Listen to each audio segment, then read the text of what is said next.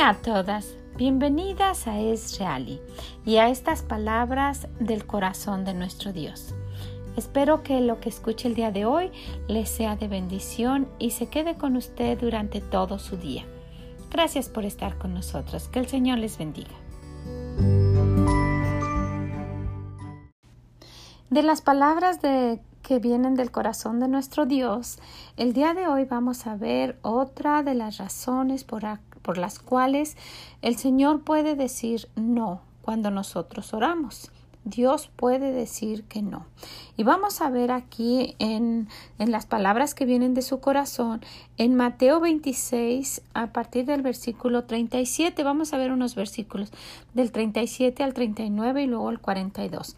Cuando el Señor está orando en Getsemaní, Dice, y tomando a Pedro y a los dos hijos de Zebedeo, y si se recuerdan, esos dos hijos de Zebedeo fueron de los que hablamos la última vez, que eran Jacobo y Juan. ¿Verdad? Qué, qué interesante que el Señor les está enseñando a ellos, a los que vimos que eran como consentidos hijos de mami, y que el Señor se los lleva para cuando Él fue a orar. Y vamos a volver a leer, dice, y tomando a Pedro y a los dos hijos de Zebedeo, comenzó a entristecerse y a angustiarse en gran manera. Entonces Jesús les dijo, mi alma está muy triste hasta la muerte. Quedaos aquí y velad conmigo. Yendo un poco adelante, se postró sobre su rostro, orando y diciendo Padre mío, si es posible, pase de mí esta copa, pero no sea como yo quiero, sino como tú. Y luego en el, 20, en el 42, otra vez fue y oró por segunda vez, diciendo Padre mío, si no puede pasar de mí esta copa sin que yo la beba, hágase tu voluntad. Y vemos al Señor orando, ¿verdad? Hablando de la crucifixión y vemos que Dios el Padre le dijo no. Le dijo, pues tú vas a tener que ir a la cruz, a eso que, él se, que le iba a doler tanto a Dios. Y Dios el Padre le dijo que no. Entonces, si vamos más adelante en el versículo 27, vamos a ver el versículo 42, 43 y el 46. Dice a... Ah, cuando ya está el Señor crucificado, cuando ya lo crucificaron y, pues ya estaba para morir, dice, a otro salvó, los, los que estaban ahí viendo le dice, a otro salvó y a sí mismo no se puede salvar. Si es el rey de Israel, descienda ahora de la cruz y creeremos en él. Confío en Dios, líbrele ahora si le quiere, porque ha dicho soy hijo de Dios. Y luego, cerca de la hora novena, Jesús clamó a, gran voz diciendo, Elí, Elí, lama sabactani. Esto es, Dios mío, Dios mío, ¿por qué me has abandonado? Y vemos que el Señor Jesús murió en el 50, dice, más Jesús, habiendo otra vez clamado a gran voz, entregó el Espíritu. Es un gran ejemplo de nuestro Dios cuando nos muestra esto, que ver al Señor Jesús cuando estaba aquí en carne, eh, siendo hombre como nosotros, fue ante Dios el Padre y le dijo, voy a estar sufriendo, ojalá que pues que no vaya a la cruz y vemos que Dios el Padre le dice no. Imagínense si, si Dios el Padre le dice no a su hijo que amaba y que, y que después vemos que, que al crucificarlo sufrió tanto. ¿Y, ¿Y por qué no? ¿Por qué el Señor, eh, eh, Dios en el cielo, no dijo, está bien, está bien, yo voy a ver que mi hijo va a morir y, y, y sufrir tanto y cómo lo van a maltratar? ¿Por qué no le, le, le, le concedió eso si su hijo se lo estaba pidiendo? Y vamos a ver con, con este gran ejemplo cómo Dios nos dice que no para que se cumpla su voluntad. Hemos hablado de que cada una de nosotras tenemos un propósito en nuestra vida. Entonces, si muchas veces nuestra petición no es contestada, es porque Dios el Padre quiere que se haga su voluntad en nuestra vida, quiere que se lleve a cabo el plan por el cual nosotras estamos aquí. Necesitamos darnos cuenta de eso. Necesitamos ver qué es lo que Dios quiere. Miren, no va a ser mejor vida y más feliz hasta que nosotros descubramos qué es lo que quieres conmigo personalmente, Señor. ¿Qué quieres que yo haga? ¿Cuál es tu voluntad para mi vida? Recuerden que siempre es agradable y perfecta. ¿Cuál es tu voluntad? ¿Qué quieres que yo haga? Y, cuando nosotros descubramos eso, cuando veamos qué es lo que el Señor quiere, Él nos va a ir guiando para hacerlo. Y darnos cuenta que el vivir aquí no es nada más para nosotros y comer y dormir y comer y dormir y trabajar y comer y dormir. Ese no es solamente el propósito de, de que Dios nos tenga aquí en esta tierra. Dios nos tiene por alguna razón.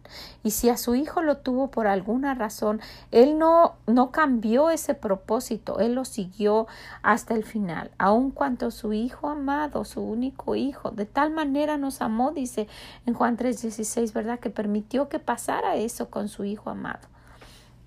Entonces vamos a ver que si nosotros queremos hacer la voluntad de Dios y que nos va a traer felicidad, aparte de que vamos a obedecer a nuestro Dios en el cielo, eso nos va a traer felicidad y gozo. ¿Usted alguna vez le ha hablado a alguien de Cristo? ¿Usted alguna vez ha guiado a alguien a que esa persona tenga un futuro eterno en el cielo? Si usted lo ha hecho, ese gozo es una cosa indescriptible. No sabe uno por qué, cómo es posible. Es eso, es ese gozo que da el hacer lo que Dios quiere, ¿verdad? Porque nos manda ir por todo el mundo y predicar el Evangelio a toda criatura, enseñándoles, dice. Y cuando nosotros hacemos eso como es, como es obedecer la voluntad de Dios, esto nos trae gozo. Entonces, al, al encontrar el propósito de nuestra vida y al hacer la voluntad de Dios, aunque a veces no querramos, eso nos va a traer después gozo un gozo cumplido, un gozo de haber hecho lo que Dios quiere.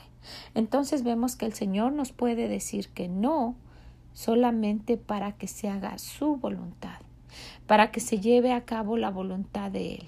Cada uno, imagínense el poder de nuestro Dios. Cada una de nosotros aquí en este mundo, Él está controlando la vida independiente de cada una de nosotros y nos está guiando a hacer su voluntad y nosotros no queremos hacer eso. Nos negamos, hacemos lo que nosotros queremos y por eso las cosas no van como, como, como nosotros quisiéramos, porque lo estamos haciendo en nuestras fuerzas, no dejamos que el Señor haga lo que Él quiere a través de nosotros. Es un privilegio servir a nuestro Dios, es un privilegio obedecerle y hacer su voluntad. Y muchas veces para nosotras como, como seres humanos nos cuesta trabajo y es difícil, ¿verdad? Sentimos como que es, es algo que no podemos hacer. Pues si el Señor Jesús estaba diciendo, pues yo sé que es la voluntad tuya, Señor, pero por favor, si es posible, pase de mí esto, que no lo, que no lo, que no lo lleve a cabo.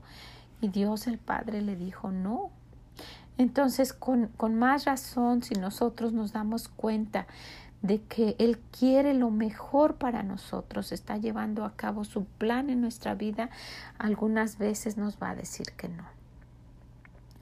Ojalá que esto nos ayude a acercarnos más a nuestro Dios y poder conocer su voluntad en nuestra vida, llevarla a cabo. Mire, y, esa voluntad no es algo que, que, que no podamos hacer porque Dios no, dice que no nos va a dar más de lo que podamos resistir, ¿verdad? En cuanto a las pruebas y en cuanto a lo que Él nos manda.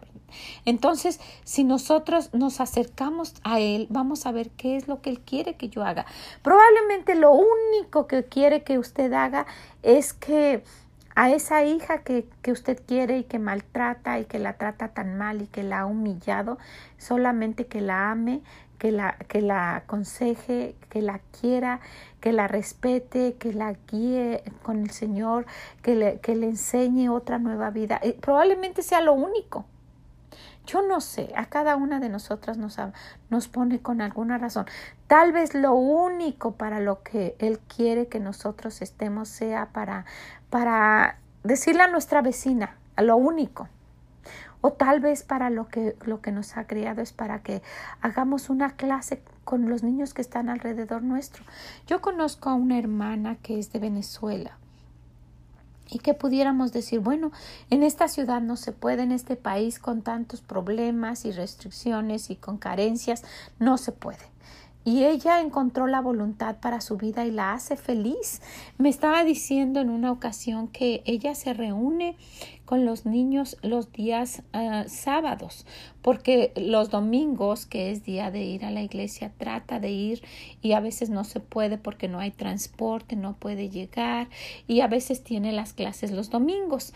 Pero ella me estaba diciendo que solo con sus vecinos, solo los niños de su alrededor, ella no tiene que estar en una iglesia como usted y yo.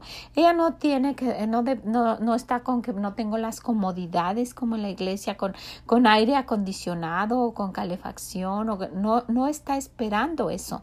Ella dice que ha hablado con sus vecinos, los niños de su área, de su cuadra, y que a veces se reúnen como ocho o diez niños me estaba diciendo de 12 y 13 años. Imagínese donde usted vive y si es aquí en los Estados Unidos, niños de 12 o 13 años no van, no van así por cualquier cosa a reunirse para hablar de una escuela, en una clase de escuela dominical. ¿Por qué? Porque están tan consentidos y con, ven de otra forma la vida por tantas cosas que tienen, que bueno, sería otro tema. Pero el caso es que ella reúne a estos niños y dice que ella tiene una, un juego de damas chinas, yo no sé si así le dicen en su país, es un juego donde está dibujada una como estrella que, que tiene perforaciones y que está de diferentes colores cada pico y en cada uno de, de, de, esas, de esos picos están perforados a huequitos de diferentes colores y ahí le pone un color para cada un color en cada pico de la estrella y luego es un juego que se llama que se llama este damas chinas. Entonces él ellos empiezan a, a, ver, a estar en su clase y empiezan a atender con el deseo de que cuando la hermana termina de darles la clase, les, les presta los juegos y ellos juegan. Y, es, es, increíble la, la forma como estos jóvenes, porque ya son teenagers, ya son adolescentes, cómo pueden reunirse para solamente para tener el acceso a esos juegos. Cuando muchos de los jóvenes, si no tienen el último juego electrónico, no están contentos o, que si no tienen el, lo, lo, que ellos quieren que sus papás les compren, no hacen lo que les dicen y, y, y todavía les hacen berrinche y están de consentidos. Estos jóvenes van, escuchan la palabra de Dios, la clase de la hermana y luego juegan con esos juegos. Y también tiene otra clase de niños más chiquitos y me dice que esos niños van porque ella les presta unos colores o unas crayolas chiquitas y que solamente por usarlas porque ellos no tienen. Y miren que cuando uno tiene carencias es cuando uno muchas veces se acerca más a Dios. Y escucha la palabra de Dios y, y yo me pongo a pensar cómo el, el objetivo de la vida de esta mujer es que esos niños escuchen, escuchen la palabra de Dios. Eso es para el propósito de ella y ella lo está llevando a cabo y le da mucho gozo. Y yo sé que el Señor le ha provisto de una manera increíble. Hay personas que, que, hemos tenido el privilegio de participar en darle lo que ella necesita para trabajar con esos niños. A mí me partió el corazón diciendo que cuando termine la clase con las niñas, a veces van, por ejemplo, ocho niñas y a veces tiene tres galletas. Tres y las parte para todas las niñas. O a veces tiene, tiene los, que, los cacahuates que nosotros le llamamos y que en otros lugares le llaman maní y que los parte y con un granito de esos le da a cada uno. Es increíble. Y ella, sin estar pensando en que no tiene cómo llevar a cabo la voluntad de Dios, ella lo hace y le trae gozo. ¿Con qué gozo nos platica y ha platicado conmigo acerca de esa de ese ministerio que ella tiene? Entonces debemos darnos cuenta cuál es el ministerio, cuál es la voluntad de Dios para mi vida y no poner obstáculos. Vamos a tratar de llevarlo a cabo y esa va a ser nuestra gran felicidad. Muchas veces va a ser un poco difícil o va a haber obstáculos, pero si nosotros tratamos, tenemos a nuestro Dios todos los días de nuestra vida, dice, y hasta el fin del mundo. Entonces yo quiero animarlas.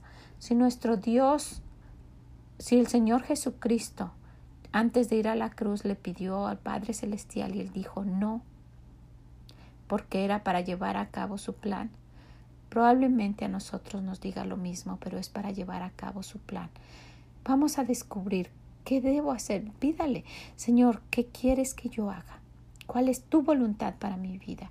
Ayúdame a llevarlo a cabo. Va a ser la felicidad más grande que usted y yo tengamos. La animo a que lo busque. La animo a que le pida al Señor que se la muestre. Podemos decirle, Señor Jesús y Dios Padre que estás en los cielos, ayúdame. Ayúdame porque tal vez yo no lo entiendo, pero quiero saber cuál es tu voluntad para mi vida y ayúdame a llevarlo a cabo. Yo quiero que me escuches y quiero que me digas sí en, mis oraciones. Que por favor tú me guíes a hacer tu voluntad y que por favor tengas misericordia de mí en las pruebas. Ayúdanos, Señor, te lo pido en el nombre de tu Hijo Jesucristo amado. Amén.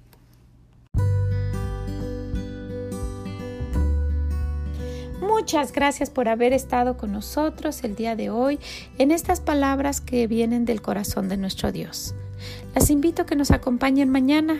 Si pueden, compártanlo y también déjenos sus comentarios. Son de gran bendición.